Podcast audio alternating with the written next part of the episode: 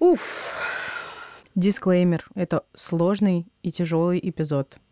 Не слушайте его, если вы в нестабильном эмоциональном состоянии, если вы беременны. Или если вы переживаете перинатальную потерю, которую пока не готовы слушать и говорить.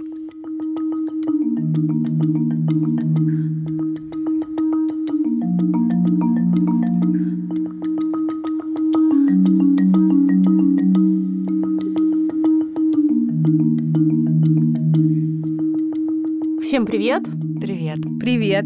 Это подкаст о ментальном здоровье матерей «Бережно к себе». Я Маша Карначула. Я Даша Уткина. Я Ксения Красильникова. Мы поговорим о том, о чем давно собирались поговорить, о чем нас давно просили поговорить. Довольно сложная и грустная тема, но она должна была появиться, я думаю, еще появится в подкасте. Это тема о перинатальных потерях. Надо сказать, что сейчас только что закончился месяц октябрь. Это международный месяц информирования о перинатальных потерях. И очень интересно, кстати, что у нас вообще как-то вот не принято, нет таких отдельных российских периодов специфически направленных на информирование о каких-то а, вещах, а в мире вообще существуют именно вот месяцы, которые направлены на, на а, разговор о тяжелых темах, самых mm-hmm. разных. Э, о раке груди, о мужских видах рака, о ментальном здоровье, да. да. И идея состоит здесь в том, что нужно выделять время и пространство, чтобы разговаривать на тяжелые темы. Потому что обычно, и это абсолютно нормально, угу. нам не хочется об этом разговаривать. Вот человек работает, работает, живет какой-то своей жизнью, и не очень понятно, вот в какой момент, угу. например, ты можешь взять и поделиться тем, чем хочется, может быть, поделиться, да. но совершенно вот с какой стороны это поставить, угу. как это объяснить, почему я об этом вдруг сейчас говорю. Ну, не говоря уже о том, что надо иметь э, недюжую смелость для того, чтобы вообще выступить с какой-то очень уязвимой историей, а еще и ворваться в теплые ламповые жизни своих близких друзей или там подписчиков в социальных сетях э, с такой вот... С учетом того, что социальные сети вообще да. редко бывают нужны для того, чтобы говорить о сложном, угу. особенно если это личный, а не массовый какой-то опыт. И, например, я за собой замечаю, что трудно бороться а, с тем, что я сама склонна к тому, чтобы скорее выкладывать да. какие-то счастливые, красивые, угу. классные моменты. Это не просто так. Мне было очень смешно, когда я поменяла свою аватарку в Фейсбуке с фотографией, на которой я улыбалась, на фотографию, где я просто смотрю в камеру. Я помню, я тебе написала даже тогда. Соня Пугачева сделала великолепную еще зум-фотосессию тогда. И, собственно, я получила комментарий, типа, ну-ка, верни обратно улыбку. И, то есть, во-первых, я, получив комментарий, типа, подумала, теперь вот я, я не знаю, пять лет не буду менять фотографию из вредности. Но вообще подумала, что это действительно очень символично, что наши социальные сети должны обслуживать наших друзей, по крайней мере, опять же, я говорю про свой личный опыт, таким образом, чтобы им было хорошо. И меня это очень останавливает. Да, да, и меня тоже. И, возможно, из этого как раз рождается героизация человека, который говорит о непредпочитаемом опыте. Спасибо сервису. Ясно, что сервис дает пространство людям говорить о своем непредпочитаемом опыте. О, в да. безопасной обстановке. Сервис Ясно — это онлайн-платформа для общения с психотерапевтами, которые проходят очень тщательную подготовку, прежде чем они начинают сотрудничать с сервисом Ясно. И э, одно из его важных преимуществ, что там все очень-очень унифицировано, и даже существует единая цена на э, каждую консультацию. Она стоит 2850 рублей, что по моим ощущениям не просто средняя уже по рынку, а, вероятно, даже пониже да, рынка. По моим тоже. Мне кажется, классно для нашей, например, аудитории, что так как сервис онлайн, он доступен в любой точке мира, практически в любую минуту. А еще там есть возможность переписываться с координатором психотерапевта uh-huh. в чате и обсуждать, возможно, какие-то проблематичные или непонятные ситуации, которые в процессе подбора оптимального специалиста могут возникать.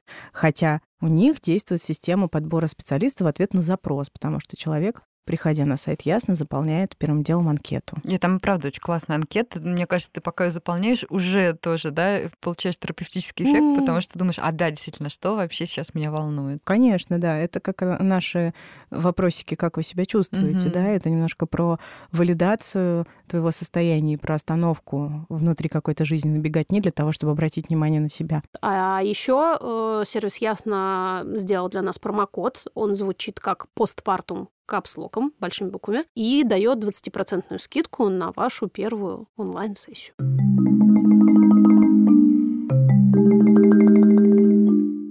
Перинатальная потеря как такая вообще область, да, она объединяет очень много разных ситуаций, в которых ребенок а, умирает на этапе беременности или в первые семь дней после рождения. Или в родах. Или в родах. Да? На самом деле это может быть и ситуация, где там, на раннем-раннем сроке происходит прерывание беременности, опять по разным причинам, произвольная или непроизвольная. Это может быть ситуация потери там, в каком-нибудь втором или третьем триместре, да, где уже есть шевеление ребенка. Это часто ситуации, где женщина узнает о диагнозе несовместимым с жизнью, и семья вынуждена принимать решение. Да, здесь книга Анны Старобинцев описывает как раз такой опыт. Книга называется «Посмотри на него». Я безумно благодарна за эту книгу, потому что ну, она, правда, перевернула очень многое, что стало потом происходить в России с темой перинатальной потери. И это может быть смерть ребенка в родах, такое происходит, к сожалению, да, потому что очень часто а, это атрибутируется, там, допустим, к домашним родам или угу. каким-то родам без медицинского персонала. Нет, в роддоме такое тоже случается, к сожалению. Это не волшебная территория э, счастья. Угу. И это происходит э, по оценкам Всемирной организации здравоохранения с 10-15%. И 80% процентов перинатальных потерь происходят на этапе до 12 недели беременности. Но это значит, что 20% происходит позже. И принято иногда считать, что ну вот до 12 недель часто, да, женщины не сообщают, например, никому угу. о том, что они беременны, да, или врачи говорят, ну, главное вот 12 недель переждать, да. когда самый высокий риск, а потом уже вот все будет нормально. Все пойдет как по Да. да, но хочется сказать, что не то чтобы там в 11 недель это не потеря, угу. а в 13 потеря. Особенно для женщин, которые очень-очень долго идут к беременности. С момента получения второй полоски э, ты уже как будто бы на девятом месяце, потому что ты так давно этого ждала, что когда это происходит, тебе кажется, что ты просто вот уже разогналась, как бронепоезд. Там еще такая особенность, что когда ты делаешь ЭКО, у тебя очень сложные расчеты э, от переноса, а, или от первого дня последних месячных, как это считается стандартно для всех женщин. Когда моей беременности было 5 недель, а, я заболела, ну, мы так подозреваем, что это был ротавирус. У меня было очень тяжелое состояние, и меня госпитализировали. Вы не представляете, как на меня смотрели в одном известном госпитале, э, когда я говорила, они спрашивали срок, а я говорила пять недель. И они на меня смотрели, в каком смысле пять недель? Ну, то есть, типа, это не срок вообще. Ну, то есть откуда вы вообще знаете? Я начинала рассказывать, что у меня ЭКО, и вот у меня дата переноса, и я точно знаю, сколько эмбриону и так далее, и так далее. Вот он месяц, у тебя вроде как просто задержка, по большому счету, с точки зрения mm-hmm. стандартного представления акушеров-гинекологов. И да, это, собственно, к тому, что все это в нашей голове, и для некоторых женщин пять недель — это Срок, срок, срок огромный. Знаешь, я еще думаю про вот эту ситуацию, где как раз есть репродуктивные трудности или ну, ощущение, да, что вот внезапно как-то само собой не случается. Mm-hmm. Тест, на котором не две полоски, да, он да. же ощущается не меньше потери. Ой, да, Даш, спасибо, что ты об этом сказала. Это отдельная тема, про которую я, кстати, сама не вспомнила. Есть э, исследования уже тоже на эту тему, об этом много говорят, что неудачный раунд ЭКО расценивается как перинатальная потеря. Угу. Хотя могло с физической быть... точки зрения как да, бы ничего там, не случилось. Да, там даже могло не это даже не биохимическая беременность. У меня, например, не было биохимических беременностей, да, когда фактически эмбрион а, присоединился к а, угу. стенке матки, но моментально после этого прерывается беременность. У меня даже не было этого. То есть я никогда не видела цифр ХГЧ, превышающих там ноль. И однако все равно Когда мне делали мой первый перенос, у меня было два эмбриона, и я хорошо помню, как я ходила, ты ждешь от момента переноса до момента теста 10-14 дней. Спойлер, редко кто выдерживает э, это время, но около двух недель ты ходишь, и я ходила с ощущением, что у меня будет двойня. Два человека внутри, говорила mm-hmm. я. Все, все прошло хорошо, два человека внутри. И, собственно, когда я сделала тест, э, в смысле, сдала кровь и точно совершенно увидела, что там нет никаких вообще выходов за, за ноль, это была чудовищная потеря для меня. Я в своей голове потеряла вот этих двух воображаемых детей. Важно ли, что они не были, ну, с точки зрения биологии, потенциальными хотя бы людьми? На мой взгляд, не важно. Важно то, что я переживала и считала их таковыми. Так видишь, вот что нам современная наука говорит на этот счет, что даже если родители не успели построить угу. отношения, да, в классическом угу. смысле с ребенком, они все равно переживают горе. И потеря — это самое настоящее горе, которое ничуть не меньшее горе, чем потеря кого-то живого. Супруга, например. Кто угу. с тобой давно.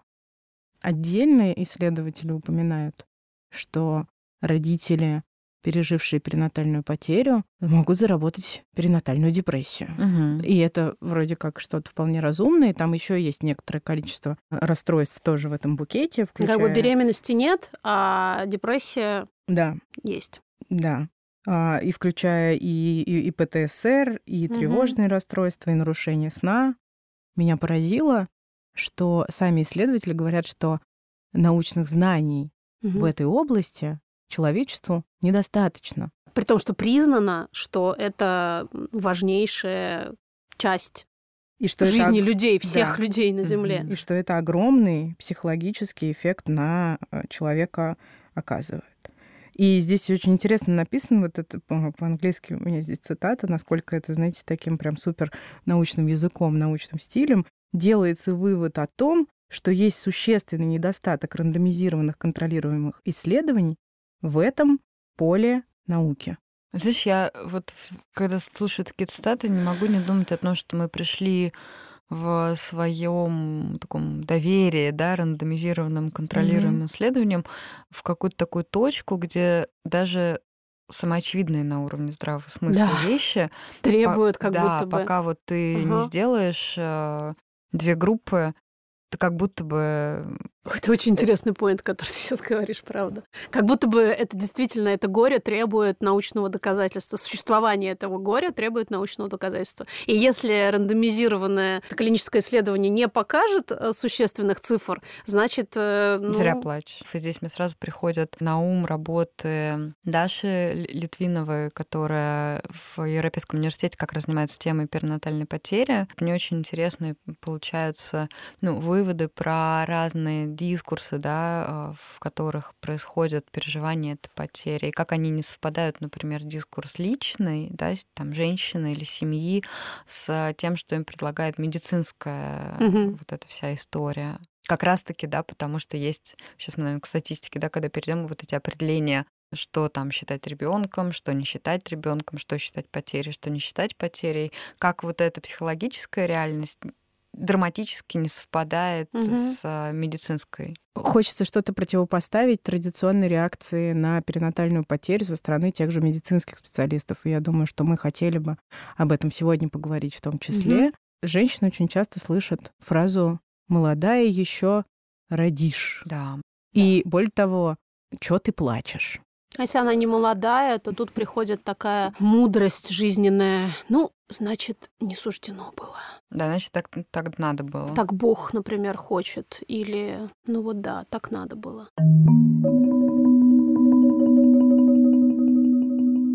А теперь рубрика «Бережно и ясно», которую мы записываем совместно с нашим партнером, сервисом подбора онлайн. Психотерапевтов. Ясно. В рамках этой рубрики мы разбираем а, с двух крайних позиций обывательские расхожие представления о том, как устроена психотерапия. Э, сегодня мы поговорим о такой идее, что психотерапия может помочь решить все твои проблемы за одну сессию. Ты придешь, 50 минут поговоришь, и опаньки, ты уже новый как, человек. Как новенький, да.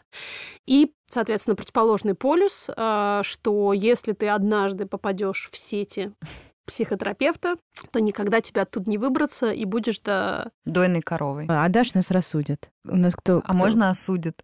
Можно. Легко. Приходишь к этим людям, вот психотерапевты, да, они называются? Ну, например. Да. И потом вот раз в неделю, или даже еще говорят, некоторые чаще ходят, тратишь час своего времени, и это происходит не один раз, не месяц там раз в неделю, а как-то слишком долго, годами люди ходят. И мне кажется, это очень удобная модель для заработка. Тебя просто подсаживают на эту иглу, и дальше ты ходишь и ходишь и ходишь и ходишь. Да нет, а в жизни не, ничего не меняется. Не-не-не, это все просто какие-то непрофессионалы, потому что настоящие профессиональные психотерапевты, они прямо вот ты фактически в кабинет только входишь, а они уже все про тебя знают. И ты в кресло сел, а они тебе уже рассказали, как жить. Но это вот профессионалы. Они обычно стоят десятки тысяч рублей. Я конечно. знаю одного такого. Я ни одного даже знаю, да. Они обычно очень дорогие, но зато это И люди... мужчины, да? Да. Но это люди, которым реально можно сказать один раз. Один раз, я клянусь тебе, и все. А что Не все? Ну, вообще все, ты выходишь, и ты просветлен, у тебя все на место встало, э, ты сразу становишься богатым, счастливым, здоровым. дно упруга. Да. А главное, самоуверенным, наверное. Ну, как бы... Ты хочешь и будешь, правда? И можешь. Именно это с тобой, это именно это с тобой произойдет. Даш, Что скажешь? Ну, вас к какому терапевту ясно записать каждую? ну, там все унифицировано. Видишь как? Там... Я вам подберу. Да. Да, ну, кстати, хочется сказать, что вообще-то есть э, такой подход, который называется ориентированный на решение краткосрочной терапии, который действительно может длиться несколько сессий. Но Это м, вообще современная терапия, так-то в целом, да, Стремится к она краткосрочности. стремится к краткосрочности, и та же КБТ, да, когнитивно-поведенческая терапия, там тоже постулируется в целом 8-12 э, сессий, вот как какой-то, да, такой а, срок. Ну, а вот слушай, я, например, не собираюсь отказываться, по крайней мере, в обозримом будущем, ну, в смысле, что я не имею в голове такой точки, где я хотела бы отказаться от терапии. Это я Ты знаешь, неправильная? А, у меня тоже так. Но я знаю, что я не- неправильная. Ну, А, скажи. Мне кажется, что вообще вот это стремление к тому, чтобы терапия была покороче, да, все-таки это западная история, она очень тесно завязана на Да. то, что терапия входит в страховку. Мгм. Когда я хочу домик, который сложен у меня из кубиков, да, и, и какой-то кубик плохо держится, я хочу знать, как его поставить, блин, чтобы нормально держалось, это вот про более краткосрочные обычно Мгм. методы. А если я смотрю и думаю, что что-то какой-то домик вообще вот как бы пламенеющая готика, а мне надо что-то другое, вот здесь, да, про психотерапию, потому что мы вообще смотрим а из чего сделан этот домик, а что из него могло бы еще получиться? Потому что, конечно, плохой терапевт это тот, кто говорит, да сейчас мы вам вообще турецкий модерн тут устроим. Нет, да, но не, не из всех кубиков как бы любой домик строится. Поэтому психотерапия это иногда про осознание, что, ну, сорян, вот тут только пламенеющая готика и больше ничего. Иногда наоборот. Это, ну, как бы вот первый такой момент. Второй момент. Есть такая штука, которая называется в исследовании готовность к изменениям у клиента, да, и действительно есть ситуации, когда человек идет на терапию, буквально за пару сеансов его жизнь меняется, и все вот как ты, Маша, Мгм. рассказываешь. А Вот, видишь, я права была все-таки. да. И обычно о таких клиентах говорят, что он был готов к изменениям. Но очень редко такие клиенты на самом деле доходят до терапевта, потому что довольно часто они и сами как-то справляются. Подкаст послушали, и инсайт случился.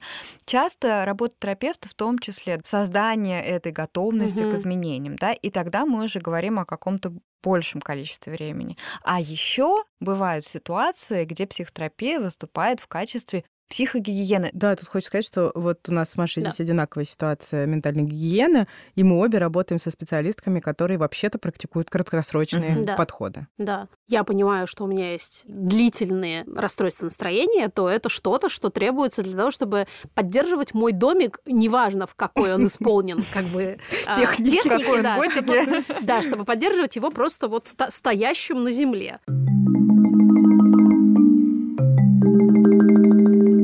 Давайте скажем, наверное, что, опять же, по определению Всемирной организации здравоохранения, смерть ребенка до 28 недель беременности считается выкидышем, а дети, которые погибают после 28 недель гестации, считаются мертворожденными. Тот же ВОЗ приводит цифру чудовищную абсолютно для понимания того, какое количество людей затрагивает эта тема. Каждый год, каждый год порядка двух миллионов детей погибают в, после 28 недель беременности, в родах или в первые а, месяцы жизни. Это к вопросу о том, что это практически на расстоянии вытянутой руки у каждого из нас, но практически при этом никто из нас об этом не знает.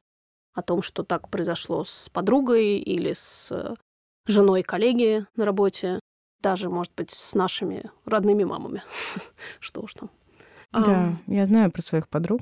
И мне хочется сказать, что так как с ними это происходило уже много лет назад, мне кажется, что я как раз не была человеком, оказывающим оптимальную поддержку в таких ситуациях. И я помню свою какую-то идиосинкразию в такой ситуации с одной из моих подруг, очень близкой, когда я прям потерялась, я не знала, как поддерживать. Как. А как ты, что ты делала? Почему, ну, какие свои действия или бездействия ты сейчас оцениваешь как вот неоптимальную поддержку? Ну, хорошо было бы, конечно, у нее спросить. Наверняка она помнит, что я ей говорила. Я не думаю, что это было что-то из разряда тех фраз, которые мы сейчас упоминали, потому что ну, Вряд ли, да. Да, но в какой-либо мне период кажется, своей жизни. я не буду сейчас кривить душой, мне кажется, что отчасти это куда-то в том, в том направлении двигалось. Философском? Потому что, да, потому что э, у меня и даже сейчас со мной это есть. При возникновении трудной ситуации мне сразу хочется придумать, какой найти выход. Да, конечно. И сразу хочется придумать, на что опереться, например, в будущем. Да. Поэтому, Потому наверное, что очень тяжело такое... быть в тяжелой ситуации, находиться да. в ней внутри. А и иногда даже гораздо тяжелее быть рядом с человеком, которого ты очень любишь, и он в этой самой ситуации, и ты не можешь ему никак помочь. Некоторые довольно распространенные высказывания, которые часто звучат в адрес э, людей, переживших перинатальную потерю, они действительно могут навредить, потому что они звучат как обесценивающие, э, потому что люди как будто бы исходят из того, что раз это не ребенок, даже произносить это сложно, а это э, что, эмбрион, Сгусток, сгусток клеток. клеток. Не, ну, то есть Это- иногда это вполне себе ребенок, да, если мы говорим про перинатальные потери, иногда это ребенок с руками, с ногами, абсолютно похожий на И тем не менее, человека. это вот... э, Тем не менее, идея такая есть. Идея такая что- есть. Э, Я к Ксуксе сегодня рассказывала про, я не буду сейчас во всех подробностях, про один очень некрасивый скандал на эту тему, где женщина апеллировала именно к этой идее. У нее погибла дочка, когда той было там три три года или что-то в этом роде, и она другой женщине Да, говорила, я помню. да, она говорила о том, что в отличие от вас, мой ребенок был настоящим живым человеком. Да. Она имела имя, у нее были друзья, она скатывалась с горки каждый день и смеялась. Поэтому ваше горе ничто по сравнению с моим даже. Если бы, да, в мире существовали какие-нибудь весы, на которых можно Да. было бы измерить э, Чье-либо горе? Относительно некой универсалии, наверное, жилось бы намного проще. а и выдать быть, билетик, сложнее. да, вот тебе, Да. тебе туда вот в комнату для горевания, а ты иди работай, тебе Мгм. не положено. Да, ты месяц по можешь гореванию. поплакать, а ты можешь всю оставшуюся жизнь плакать. Мы точно не утверждаем, что ничего нельзя говорить в ответ. Мгм. Ну, в смысле, что ничего не скажешь. Вот мы так не говорим. Но бывают, и это очень окей, ситуации, когда просто можно ничего не говорить. Мгм. Дать понять, что ты рядом, что ты можешь услышать, увидеть и как-то выстоять, Признать. признать вот со всей этой тяжестью, которая сейчас на нее свалилась, фактически немножко разделить эту тяжесть с ней, просто будучи рядом. Это, наверное, да, про то, что я никогда, может быть, не смогу понять, как тебе, Да. Мгм. но я люблю тебя, Мгм. ты важна для меня, Мгм. и я с тобой рядом в том, через что ты проходишь. Да. Я не знаю, куда ты идешь, я не знаю, к чему тебя это приведет, но, но я буду рядом. А еще очень важно сказать, что я вижу, что тебе больно. Мгм. Я вижу. Это вот даже в английском языке есть вот это I see you. Мгм. Оно такое очень ну, большое смысл Ну, очень ты, большой. видимо. Да, ты, для ты- меня. я тебя вижу, я вижу все про тебя. Я вижу тебя, а, какой ты для меня являешься, когда мы с тобой вместе, я не знаю, пьем и поем в караоке. Вот она часть, ты, я тебя вижу, и тут же рядом я вижу и признаю, что ты сейчас а, абсолютный месс, что ты а, ра- разбита, что ты не знаешь, как ты будешь жить дальше. И это я тоже вижу. И это я тоже хочу в тебе принять. И я не отторгаю это, потому что, опять же, это то, что происходило со мной и с э, э, э, теми людьми, которые не могли объять то горе, через которое проходила я, они просто отрезали эту часть от меня. И они готовы были видеть меня веселой, классной, поддерживающей их всегда подругой. Но они не готовы были видеть меня как человека, который рассыпался и непонятно, как собрать обратно. Мгм. Поэтому очень важно, мне кажется, даже если ты ни слова не произнесешь, но будешь, не знаю, держать за руку или просто сидеть рядом и смотреть, и кивать, и давать невербально понять, что ты э, слушаешь, слышишь. Это гигантская поддержка, не, не, неоценимая А совершенно. иногда бывает, что даже это в том, что ты даешь пространство просто человеку быть, заботишься, да, там завариваешь чай, Да, заказываешь продукты, готовишь суп, ну, все что угодно, да, это тоже важно. Это тоже важно, потому Да, что есть люди, конечно. которые не могут эм, в силу сесть своих тобой внутренних этом. травм, Да. например, переносить чужие сильные чувства и не могут выслушать этого всего. И это тоже... Не все люди готовы в разные периоды, да, сразу Да. поделиться. Кто-то То не есть готов говорить, Да. кто-то не готов слушать, но Да. здесь, э, наверное, как-то э, важен Когда поиск. ты вот, да, проживающий потерю, мне кажется, бывает такой момент, где а, хочется как бы кусочек обычной вот Мгм. этой жизни, Мгм. да, потому что это как надежда на то, что да, может быть, я рассыпалась, но, Да. но вот здесь есть что-то, что, ну, что идет, вот оно течет, да, Да. И, и я к этому могу прикоснуться, и я могу посидеть с тобой и, может быть, даже не говорить о том, что Мгм. я проживаю, да, а просто я хочу, чтобы ты мне рассказала Да. не знаю, что продается у нас на рынке сегодня. Иногда это может быть даже, что я хочу, чтобы ты рассказала про там, своих детей или Мгм. про свою жизнь, потому что это хоть немножечко, да, вот дает место внутри меня чему-то другому, потому что затапливает это ощущение безысходности и горя. Здесь внутри. очень важно понимать, что это действительно очень вариируется от женщины к женщине, а кто как переживает потери. И для кого-то действительно малейшее упоминание о беременности или детях подруг становится просто последним гвоздем, Мгм.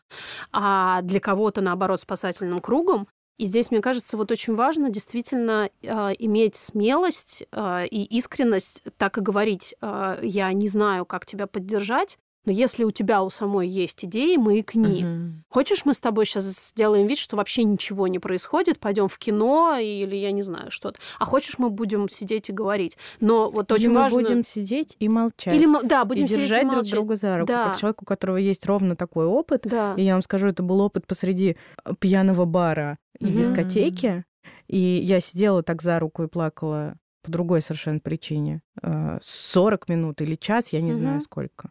И у меня, это было очень много лет назад, и у меня до сих пор нет ничего более да. теплого про тяжелые переживания внутри. Но очень, мне кажется, вот ты очень важную штуку подметила, что действительно есть люди, которые не умеют, не могут, не хотят оказывать именно эмоциональную поддержку, но если они будут рядом, заварят чай, приготовят поесть, не знаю, укроют пледом, еще что-то, вот окажут вот эту банальную оформить документы. Да, какую-то бытовую поддержку, где ты... Вот это самое на ручке, наверное. Никто не может, например, у тебя забрать часть горя, которое тебе нужно Мгм. пережить, но кто-то может забрать это как, как похороны, да, например, с любым человеком, не обязательно с ребенком, когда кто-то может помочь тебе через вот эту вот всю машину гигантскую как-то прорваться.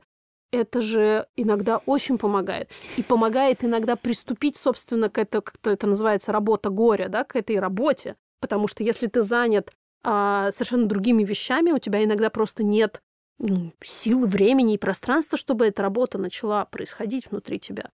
А мы знаем, что это очень важно. Мне кажется, что есть какие-то события в жизни, которые в такой парадигме современного там проработай, отпусти, это никогда не происходит. Мне кажется, да. Помнишь, ты присылала блог девушке, у которой в родах умер ребенок, и которая потом как раз у нее родилась дочка Rainbow Baby. Мне просто поразило, как она относится. Это было семь лет назад или что-то Мгм. такое, как она относится к этой части своей биографии. У нее очень много постов, она много Мгм. пишет и много публикует фотографий. Во-первых, это было, я прям подробно, я долистала до того момента, как это случилось. Нет, Мгм. не 7, наверное, 5 лет назад. А, прочитала все тогда, и тогда это было уже пропитано таким каким-то светлым гореванием, что мне было интересно. И дальше у нее эта тема присутствует постоянно. Она постоянно находится, во-первых, внутри процесса рефлексии Мгм. произошедшего, а во-вторых, об этом ребенке она говорит как о ребенке Да. Как о части своей жизни, неотъемлемой, которая остается с ней и Мгм. останется навсегда, как о брате своей дочери. Мгм. Подожди, здесь очень важно сказать ведь, что работа горя не обязательно означает а, забыть. Угу. Может быть, вот тот момент, когда ты приходишь к тому, что ты начинаешь говорить об этом ребенке как о существовавшем ребенке, mm-hmm. да, не о каком-то mm-hmm. странном таком непонятном факте, про который забыли, да, а когда ты в, вводишь этого человека в свою семью, так или иначе, пусть в воспоминаниях, да, mm-hmm. пусть его нет э, фактически, это может быть как раз э, финальной точкой работы горя, в смысле, где ты смог интегрировать mm-hmm. произошедшее и начать просто с этим жить. Это не означает, что ты забыл про этого ребенка. Это не означает, что тебе перестало быть больно. Вероятнее всего, этого никогда не произойдет. Никогда-никогда. Но ты сможешь с этим жить. Угу. Да? Угу. И, и это ведь тоже про работу горя. Это очень сложно э, интегрировать еще и потому, что это очень, опять же, стигматизированная и запретная тема. Угу. Вообще горевание, как мы процесс, тоже да. прочитали процесс горевания, который нужно скрывать, да, и сейчас, наверное, мы поговорим об этом отдельно. И уж тем более смерть ребенка, потому что это что-то, что вот совсем невыносимо. Угу. Ну, то есть, если еще про то, что у тебя умер муж, поговорить можно, как бы общество вроде как допускает, хотя недолго желательно и не очень подробно. Ну, можно. То вот здесь прям просто. И, видимо, от этого идет и следующий шаг обесценивания э, тех потерь, которые произошли на более ранних сроках. Да. Чем раньше срок, тем меньше. Тем меньше горя. Да. Давай, наверное, здесь расскажем про кейс Кристигин. Даже в западном сообществе, угу. которое, опять же, мы всегда угу. по умолчанию признаем более продвинутым, даже там... Хотя, ну, мне кажется, нам пора перестать это делать. Ну, может быть, но тем не менее. Даже там идея того, что это нельзя выставлять на показ, и есть такая вот тоже другая точка зрения, что, ну, зачем об этом говорить? Э, вот у меня была потеря, я как-то ее прожила, и я не хочу об этом говорить. Угу. Почему я как будто бы должна об этом говорить, угу. должна эту часть вот своего опыта являть. И мне тут вот хочется сказать, да, что действительно, когда ну, какая-то история, да, там о рождении или о смерти, она интегрируется и становится частью вообще твоего опыта, утекает куда-то вот это желание везде предъявлять mm-hmm. эту историю, mm-hmm. да, и целиком. Она как драгоценность какая-то, да, которую ты хранишь в своем интимном пространстве, и ты уже начинаешь выбирать, да, где, когда, кому, в каком своем состоянии ты готова, да, предъявить вот и поделиться, да, какой-то из этих частей истории, потому что это настолько ценный, угу. на самом деле, да, твой опыт, который определил какая-то, да, да, сакральный, что, конечно, уже вот нет такого желание со всеми этим поделиться, но и, и здесь вот у всех по-разному, да. А вот есть... эта интеграция опыта, она вообще может произойти без проговаривания? Не обязательно на публику. Вообще это возможно? Как это работает? Ну, то есть можно ли э, о чем-то молчать, плакать исключительно самой собой, э, я не знаю, на полу в ванной, и интегрировать э, такой тяжелый опыт, в, чтобы быть как бы в миру с этим? Просто я наблюдала очень много, большое разнообразие моделей проживания горя у mm-hmm. людей, mm-hmm. в том числе горе-потери. И мне кажется, что это один из возможных вариантов. Mm-hmm. У меня тоже, ну, все время, знаешь, возникает такой протест, когда а, действительно мы обращаемся к каким-то табуированным темам, да, и вот обратная волна начинается про да. то, что... Все а, должны говорить. Да, все должны говорить. Вот да. мне сразу хочется сказать, что, ну, правда, можно говорить, можно не говорить. Угу. Здесь хочется просто дать пространство, чтобы было и то, и то, да. потому что сейчас есть ощущение, мне очень хочется, на самом деле, с вами поговорить еще, ну, вот, возвращаясь к Крисе Тейген, да, про то, как это в России происходит, угу. потому что ведь то, что она сфотографировала, да, рождение ребенка, который умер, да, и было понятно, что это, ну, это роды прощания, а не... Сейчас давай, извини, быстренько скажу, что Криси Тигин — это американская а, модель, актриса, и жена... Такая прям глянцевая персона, от которой да, не ждешь. жена очень классного музыканта Джона Ледженда. И это была ее третья беременность, которую, я так понимаю, на внушительном достаточно сроке, да, да после 20 недель, да. по-моему, да. Она не, буквально несколько недель назад потеряла. Так или иначе, она приняла решение, я думаю, что они совместно приняли решение говорить об этом публично. Так же, как они, кстати, одни из первых глянцевых звезд говорили о том, что у них опыт экстракорпорального да, оплодотворения. Да, и вот эта вот э, история с потрясающим фотографиями Да. э, очень искренними, да, где они плачут и держат ребенка на руках.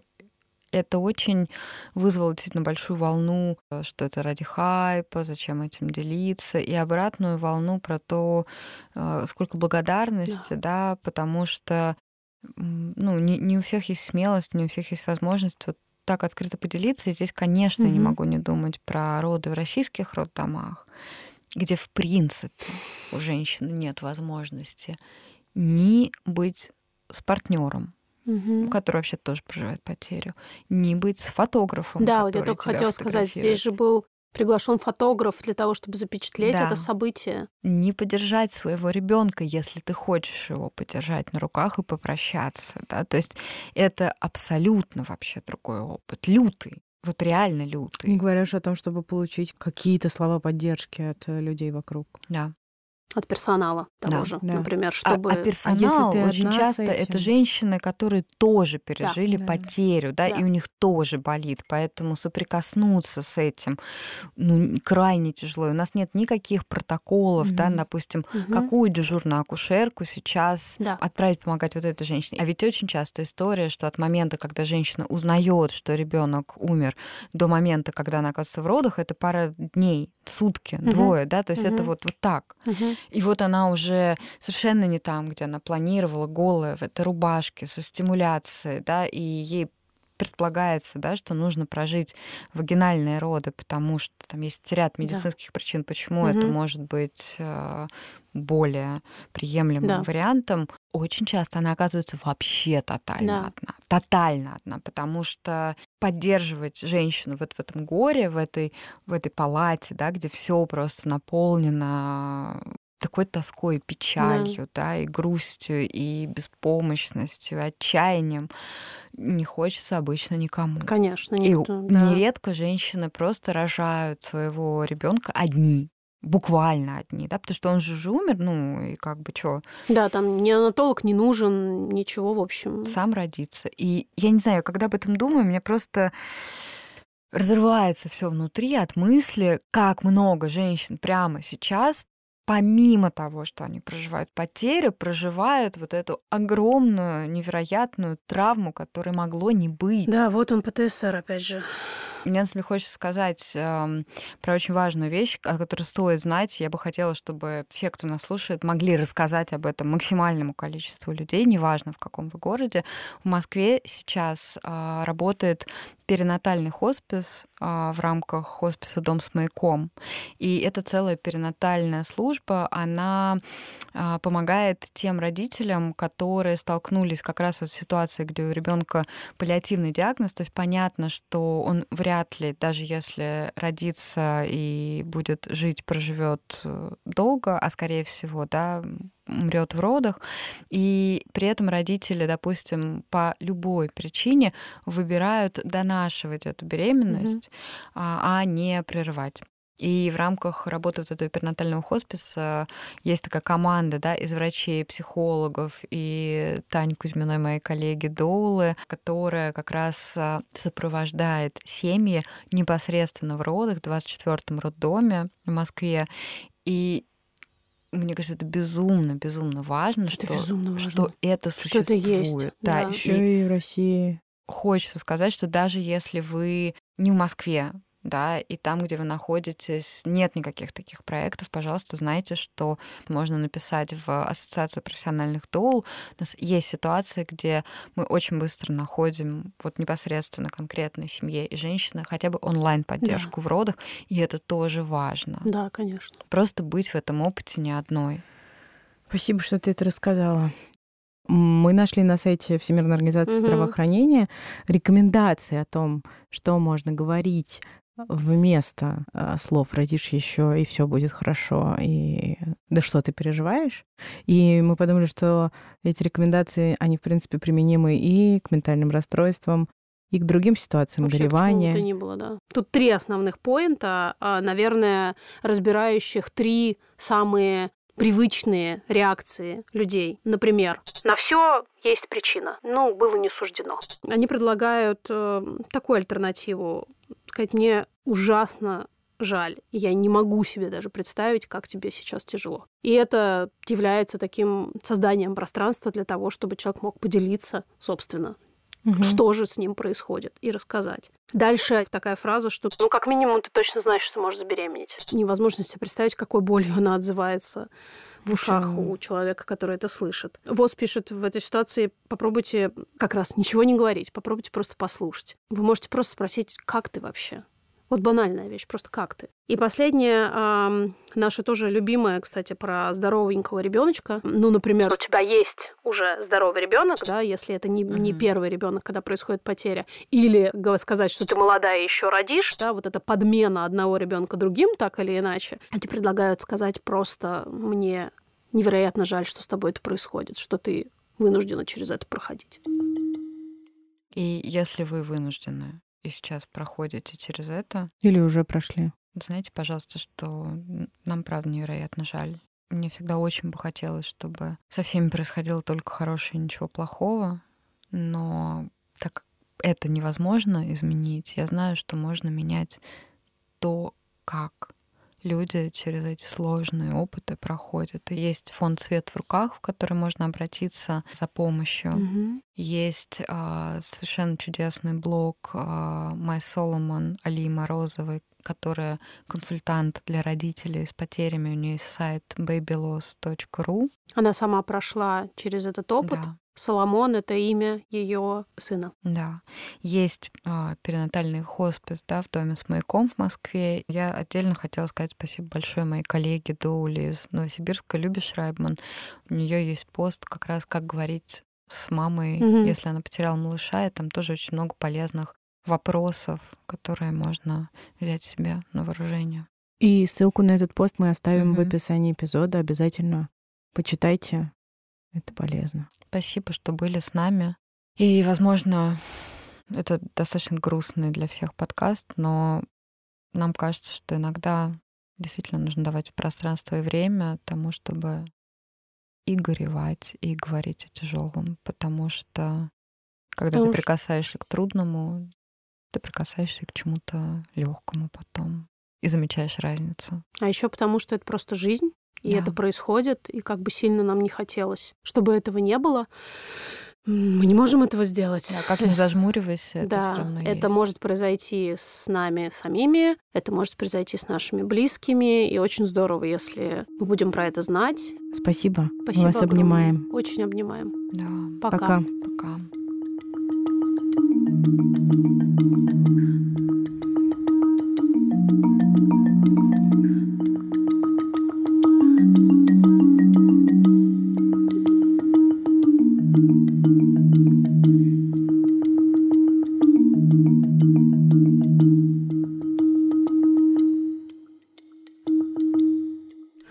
Ох, охонюшки.